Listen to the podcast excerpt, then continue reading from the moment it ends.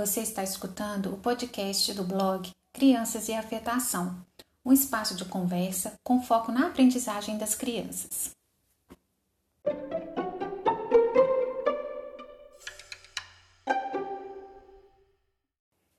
Bem-vindos ao nosso podcast. O blog foi criado para facilitar a divulgação de projetos, ações, práticas inovadoras e sensíveis na aprendizagem das crianças, evidenciando experiências de investigação e protagonismo dos estudantes.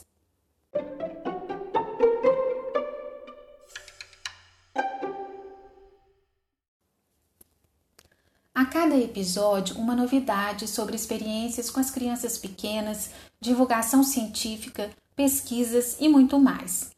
Hoje daremos continuidade à conversa sobre o universo da iniciação científica júnior, um desbravamento necessário para a divulgação científica desde os anos iniciais do ensino fundamental. Parada obrigatória para conhecer a importância de apresentar iniciativas que estão dando certo e que podem inspirar outras pessoas.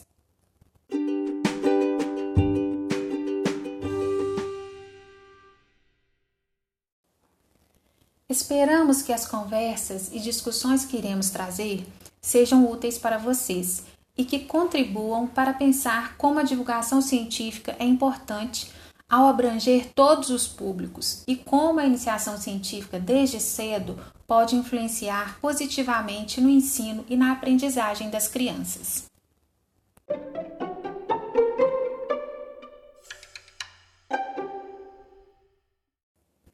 Bem-vindos ao nosso episódio sobre a iniciação científica júnior. Eu sou a Kemi Takahashi, mestranda em Educação, professora da Educação Básica da Rede Municipal da Prefeitura de Belo Horizonte e orientadora de Iniciação Científica Júnior. No episódio de hoje, conversaremos com o estudante Fábio Fernando de Castro Oliveira sobre a experiência de participar do projeto de iniciação científica, suas dúvidas e descobertas na observação das plantas em sua casa.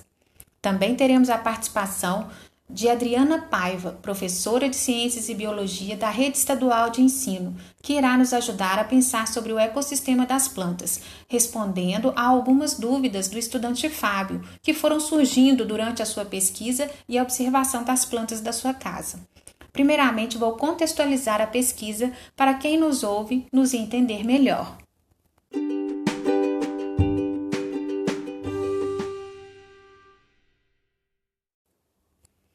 A ideia inicial para a pesquisa de campo seria uma visita ao jardim do Museu Casa Kubitschek.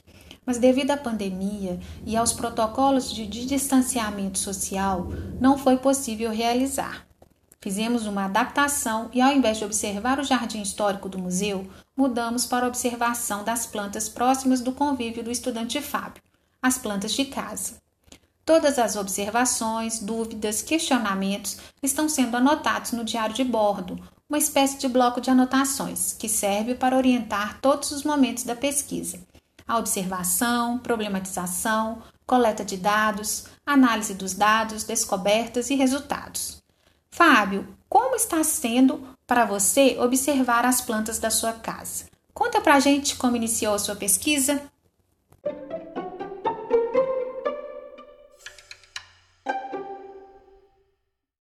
Eu acordo de manhã e eu vou, tomo café, escovo meus dentes e eu vou para as plantas da minha mãe para ver cada uma e para sentir cada textura de uma diferença.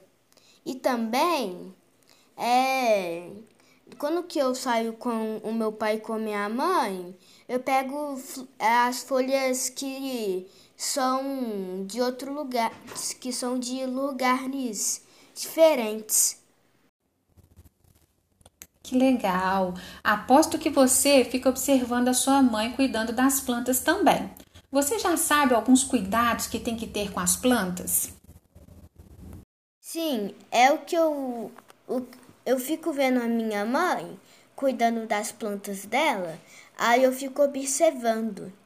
E tipo assim, algumas plantas ela precisa de água, outras não, porque elas já têm água sobre elas. E Também tem uma planta aqui na casa da minha mãe que de, ela já tem água e não precisa de água. As outras plantas que ela fez precisa de água. Ah, sim. Fiquei sabendo que você está com algumas dúvidas em relação às plantas e isso é muito normal, né? Durante a pesquisa, isso acontece. Quando pesquisamos em alguns momentos, nós ficamos em dúvida mesmo sobre algumas questões que, mesmo olhando e pensando muito, às vezes precisamos ir além e buscar novas informações para dar conta de entender a problematização que se criou. Assim, nós convidamos a professora Adriana Paiva, professora de Ciências e Biologia, para conversar com a gente e nos ajudar a responder as questões que você encontrou durante a observação. Tudo bem, Fábio? Então, quais são as suas dúvidas, Fábio? Pode perguntar para a professora Adriana que ela irá responder. Professora Adriana, eu queria saber por que as plantas são diferentes das outras. Olá, meu nome é Adriana Paiva, eu sou professora de Ciências e Biologia. Atualmente eu trabalho com alunos do Ensino Fundamental 2. Eu sou formada em Ciências Biológicas pela UFMG e é um prazer participar com vocês.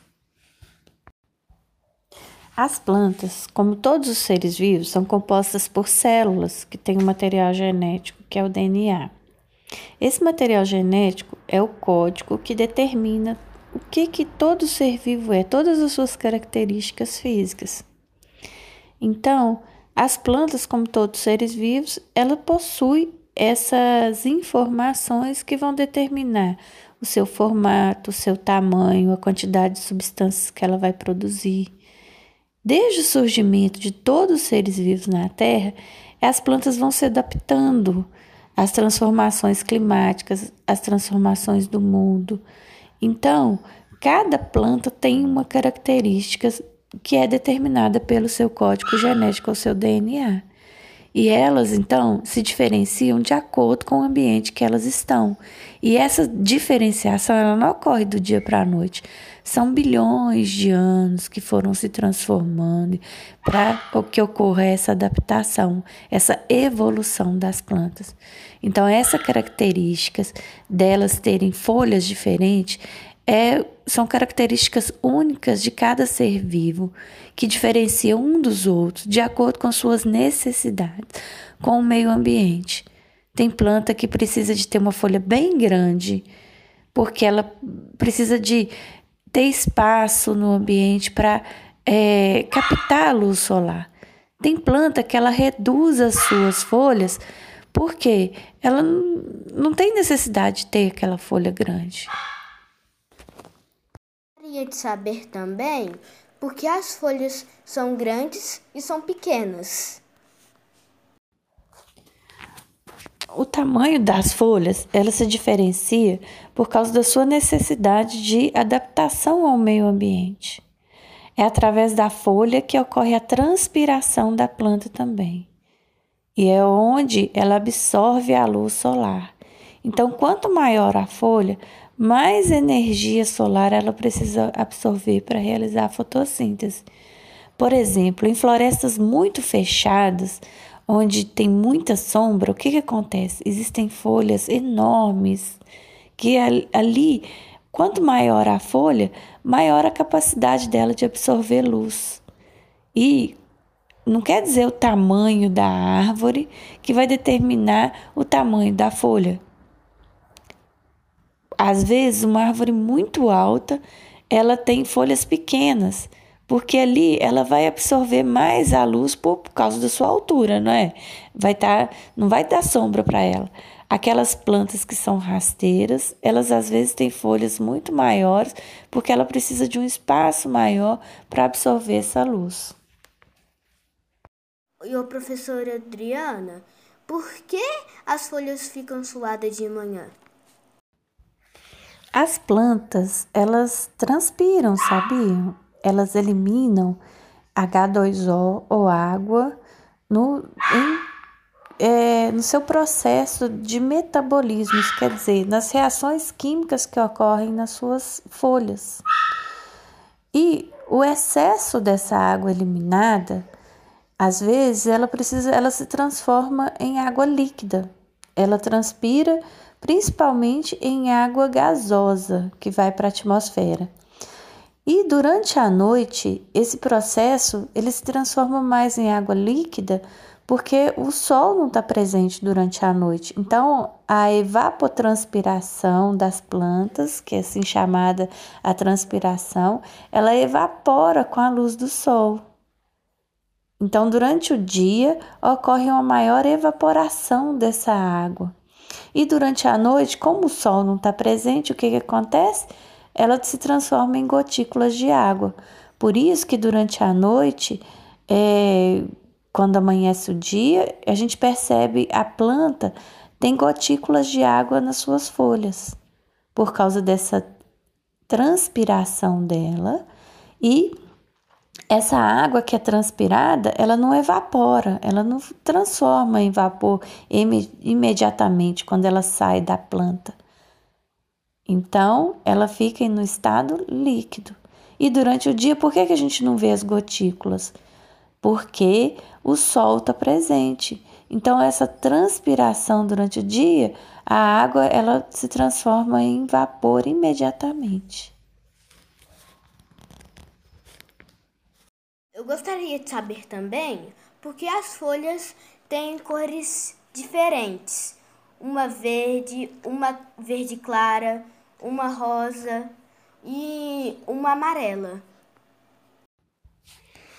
A natureza é tão rica de cores e as plantas são uma das responsáveis por colorir o nosso meio ambiente. Mas prevalece a cor verde. A cor verde é a que é mais constante, não é? Mas existem plantas de diversas cores.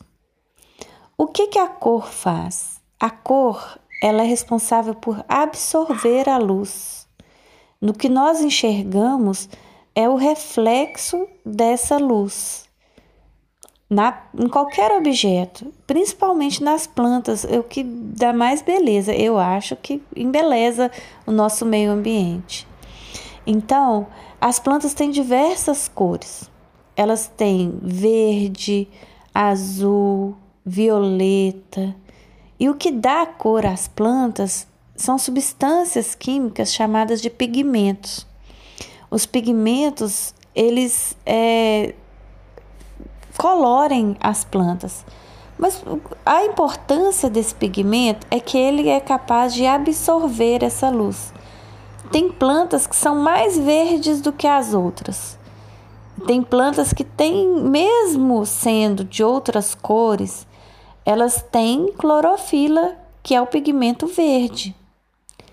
Esse pigmento verde que é responsável pela realização da fotossíntese da planta. E ela absorve essa luz como forma de energia para produzir seu próprio alimento. A planta faz fotossíntese, mas isso não impede dela ter outras cores também. Ela tem a cor verde ali, o pigmento responsável pela absorção da luz, mas ela tem outros pigmentos, que são outras cores, roxa, amarela, vermelha. Isso em suas folhas, tem folhas de outras cores também. Isso também são formas de adaptação das plantas. Isso são chamativos das plantas para os seus polinizadores. Ou também existem plantas que enganam o predador. A cor dela é um, indica que ela é venenosa. Existem os animais, eles reconhecem principalmente na cor vermelha que ela é tóxica. Então, essas cores, elas têm vários sentidos para as plantas, mas principalmente a cor verde, que é muito importante para a realização da fotossíntese. E a cor da planta, ela é determinada pela sua adaptação ao meio ambiente. Ela pode ser um chamativo para os polinizadores. O que, que são os polinizadores? São aqueles seres vivos que fazem a reprodução das plantas. Ele pega o pólen de uma planta e leva para outra planta para que haja uma reprodução entre as plantas. Então, ó, e outra característica também importante, por causa dessa variação das cores, é o fato delas enganarem os predadores. Então, se ela tem determinadas cores, os predadores nem chegam perto para comer aquela planta. Um exemplo é a cor vermelha. A cor vermelha na natureza geralmente indica que tem alguma substância tóxica, algum veneno. Ok? As plantas comem o que para viver? Se a planta é um ser vivo, ela tem que se alimentar, não é verdade? As, entre as características dos seres vivos, eles precisam nascer, se alimentar, crescer e morrer. As plantas se alimentam de quê? As plantas, gente, elas são a base da cadeia alimentar do nosso planeta. Elas então são produtoras. Isso quer dizer que elas produzem alimento para os demais seres vivos do planeta Terra. Mas se elas produzem, elas também precisam se alimentar para elas terem as características dos seres vivos. Então, elas produzem o alimento que elas produzem, elas se alimentam dele. Elas são seres autótrofos, elas produzem o seu próprio alimento. Mas como? Elas pegam alguns ingredientes do meio ambiente, então. Elas pegam a luz solar, que elas absorvem a luz solar através da cor verde da clorofila e elas transformam essa luz, essa energia que vem da luz, em matéria orgânica. Elas absorvem a luz solar juntamente com o gás carbônico e a água, que são os ingredientes para produzir o seu próprio alimento. Esse alimento, então formado, é a glicose. E a glicose é a base da alimentação dos seres vivos. Nós também, seres humanos, precisamos da glicose para mantermos vivos, para termos energia para andar, para correr, para fazer as coisas. As plantas, elas se alimentam então dessa glicose que é produzida para elas e o que sobra é como se elas fazem uma quantidade maior de alimento. E o que sobra dessa glicose, elas fazem a mais para alimentar todos os outros seres vivos da Terra. Ok? Entenderam? Então é isso, gente. As plantas, elas são seres autótrofos que produzem seu próprio alimento e produzem alimento para todos os outros seres vivos da Terra.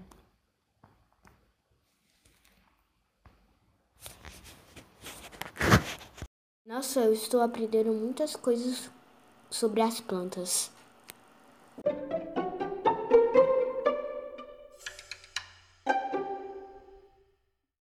Obrigado, professora Adriana e professora Kemi. E logo, logo meu trabalho herbário vai estar pronto para eu apresentar para vocês.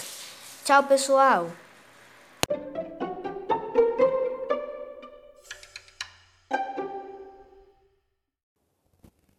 Que bacana! Hoje o nosso podcast foi de muitos aprendizados sobre as plantas do cotidiano.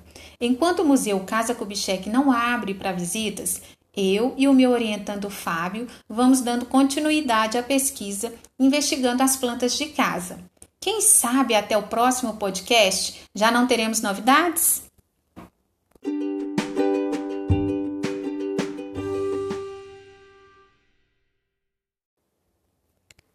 Estamos chegando ao fim do nosso podcast do blog Crianças e Afetação um espaço de trocas de experiências com foco na aprendizagem dos estudantes.